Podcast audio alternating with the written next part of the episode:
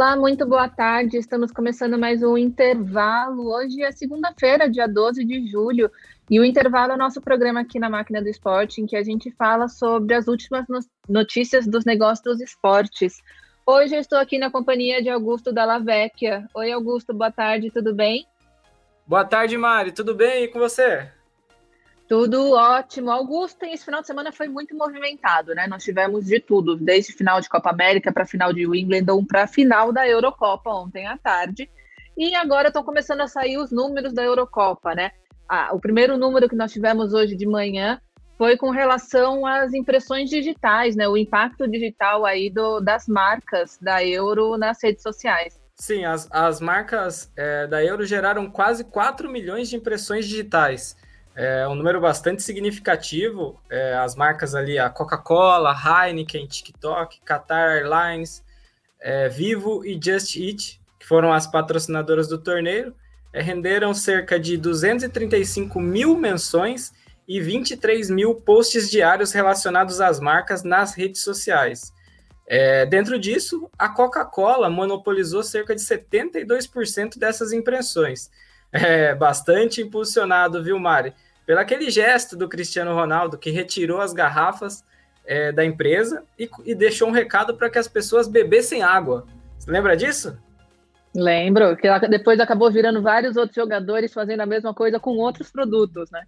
Exatamente. O Paul Pogba é, fez exatamente a mesma, praticamente a mesma coisa com a, a Heineken e o campeão Bonucci ontem, durante a festa ali de, de campeão da, da da Eurocopa pela Itália, ele bebeu Heineken e Coca-Cola, justamente ali para também dar aquela cutucada tanto no, no Cristiano Ronaldo quanto no Pogba, né, que são de equipes rivais da Itália na, no torneio.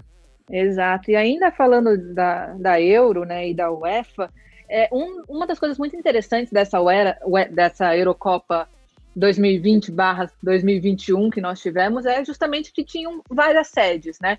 Nós tivemos aí um total de 11 sedes, se não me engano, entre Londres, Roma, é, Sevilha, Munique, foram várias, e a UEFA não está mais disposta a seguir esse modelo. O, o presidente da, da UEFA deu uma declaração ontem à BBC que falou que não, ele não acha correto que algumas equipes tenham que viajar mais de 10 mil quilômetros, enquanto outras percorreram apenas mil quilômetros para jogar os jogos. Então, ele falou que enquanto ele for presidente, esse formato é, de, entre aspas, desafiador demais para acontecer. É, e não, ele, ele frisa, né, que não é só a questão dos, é, dos para as seleções, tem toda a questão dos próprios fãs, né? Ele fala, por exemplo, que alguns fãs um dia tinham que estar em Roma e no dia seguinte tinham que viajar para Baku, então que as distâncias são muito grandes e que tornam realmente muito muito difícil, também pela questão de governo, moeda, que às vezes muda, você sai da União Europeia e acaba indo para outros países que têm uma moeda diferente. Então, enquanto ele for presidente, não teremos mais esse formato de euro que foi realmente acordada quando ele não era presidente. Teve até uma, uma outra situação que a gente pode lembrar sobre isso, Mari, que é a questão do público, né? Do desequilíbrio técnico do torneio. É, alguns países com estádio cheio, Outros países com estádio vazio ou com 20, 30% da capacidade, o que gera uma atmosfera completamente diferente, tecnicamente falando, também para as partidas.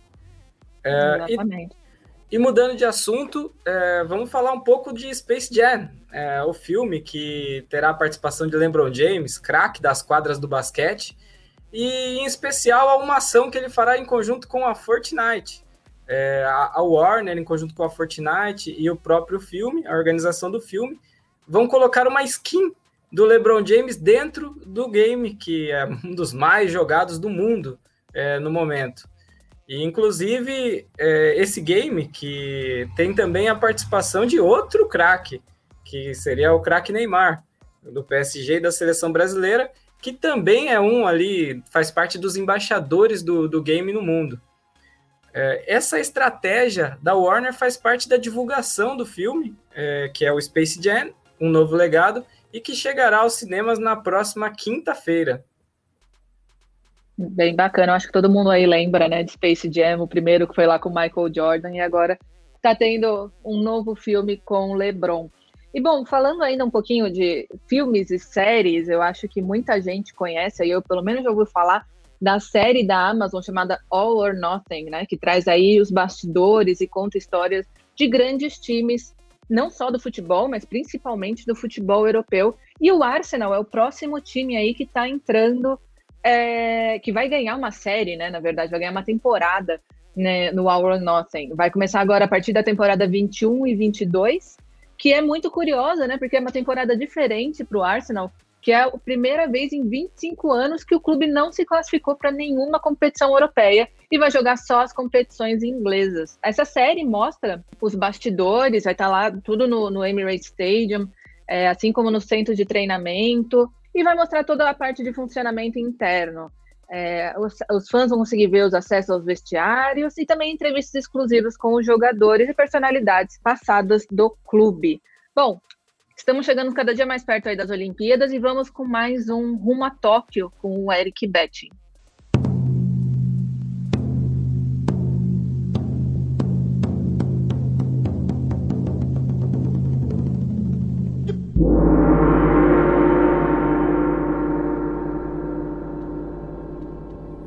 Salve, salve! Começa agora mais um Máquina do Esporte rumo a Tóquio, num oferecimento do Banco BV. Confira as principais notícias dos bastidores dos Jogos Olímpicos. Hoje faltam 11 dias para a cerimônia de abertura. E sem torcida nos estádios, Tóquio perderá quase 1 bilhão de dólares. Chegará, na verdade, a 800 milhões de dólares o prejuízo causado pela ausência de torcedores nos estádios durante os Jogos Olímpicos. O cálculo foi feito pelo comitê organizador japonês dias após anunciar que não será permitida a presença de público nos eventos por conta da pandemia. A expectativa dos japoneses para compensar a ausência do torcedor nas Olimpíadas será durante a Paralimpíada. O evento, que acontece entre 24 de agosto e 5 de setembro, poderá ser aberto ao público. A decisão, porém, será apenas na semana prévia da competição. Outras cidades também se fecham para as Olimpíadas. Não será apenas Tóquio que não receberá torcedores durante os Jogos. No final de semana, a província de Fukushima confirmou que não permitirá público nas competições de beisebol e softball, aumentando para seis localidades que não terão torcedores. Além de Tóquio, Shiba, Kanagawa, Saitama e Hokkaido já tinham fechado as portas para os fãs. Agora, apenas as cidades de Miyagi, Ibaraki e Shizuoka, com restrições, vão abrir as arenas para o público. Na disputa pelos poucos ingressos, as crianças levam vantagem. O que era para ser, a princípio, uma ação social para aproximar o jovem do movimento olímpico, vem se transformando em trunfo para o controle da presença de público nas Olimpíadas. Antes de sofrer com todas as restrições impostas pela pandemia, o comitê japonês tinha decidido que daria mais de um milhão e meio de ingressos para escolas distribuírem entre os seus alunos. Agora, com as restrições promovidas pelo Covid, alternativa tem sido apelar para os colégios.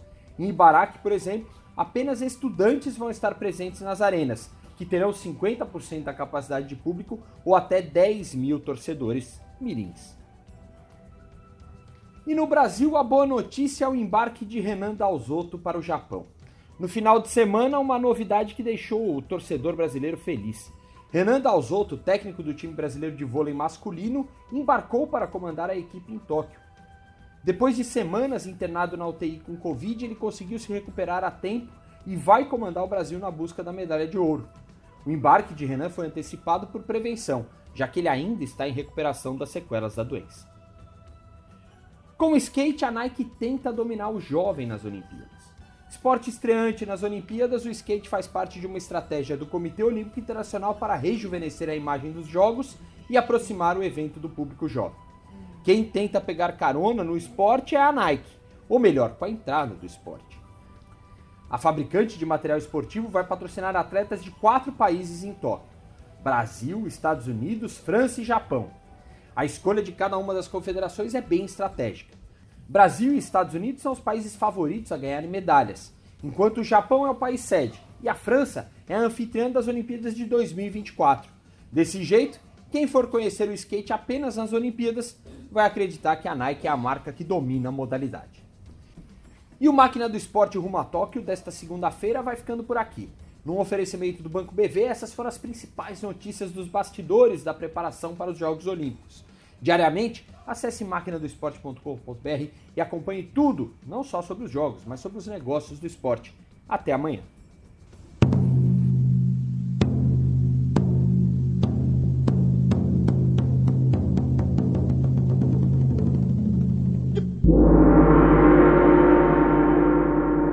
Bom, estamos de volta, Augusto. Agora tem, teve novidade aí esse final de semana com a Brahma, né, aqui no futebol no Brasil. A Brahma criou uma ação é, que chamou Cabelo Cremoso, né? A ideia ali era, era justamente mostrar a cremosidade da, da Brahma junto ao, ao futebol, é, junto à, à cerveja, exatamente, ali, ao, ao lúpulo, enfim. Aquela, aquela pequena cremosidade que gera quando você coloca a cerveja da garrafa no copo. E assim, ele, a Brahma colocou uns cabelos diferentes nos jogadores de alguns dos times patrocinados por ela. Inclusive, ali tivemos um, um destaque muito maior ali com o Reinaldo, né, atleta do São Paulo, que entrou com o cabelo pintado de amarelo barra branco, que seria ali para mostrar justamente essa cremosidade da, da cerveja. E a ação é, com esse corte diferenciado tinha a intenção justamente de fazer a cabeça dos atletas e dos torcedores para que eles tomassem a, a cerveja Brahma. É, foi uma ação diferente, é, eu diria inusitada, mas que deixou ali seu impacto, né? Pois tiveram bastante menções nas redes sobre o cabelo do, do, do Reinaldo, principalmente, que é um atleta do São Paulo e, e, e chegou chegou ali aos, até os trend topics em determinado momento. E no sábado à noite, né, Augusto? Enquanto o Brasil não teve muita sorte, não ficamos muito felizes com o resultado da final da Copa América, o SBT acabou ficando muito feliz com o resultado da audiência do jogo, né? Exatamente. O, em São Paulo, o SBT liderou o horário com 21 pontos de média e 34% de participação, deixando a Globo na segunda colocação com 20 pontos de média durante a exibição do Jornal Nacional e da novela Império. Esses 21 pontos do SBT, Mari, é a maior audiência do canal desde 27 de, do canal no horário nobre desde 27 de outubro de, 2000, de 2001. É, no PNT, a transmissão do Clássico Sul-Americano marcou 22 pontos, 18% a mais que a Globo no horário, que marcou 19 pontos. Essa é a primeira vez na história que o SBT ultrapassou e se manteve na primeira colocação no PNT durante o horário nobre, ali naquela disputa entre o Jornal Nacional e a novela. Muito legal. Augusto, ficamos por aqui hoje. Amanhã estamos de volta aqui com o intervalo, que é um oferecimento do grupo End to End. E é isso. Augusto, muito obrigada. Até amanhã. Até amanhã, Mari. Se Deus quiser, uma boa, uma boa tarde para todos que estão nos acompanhando aí. É isso. Beijo. Tchau.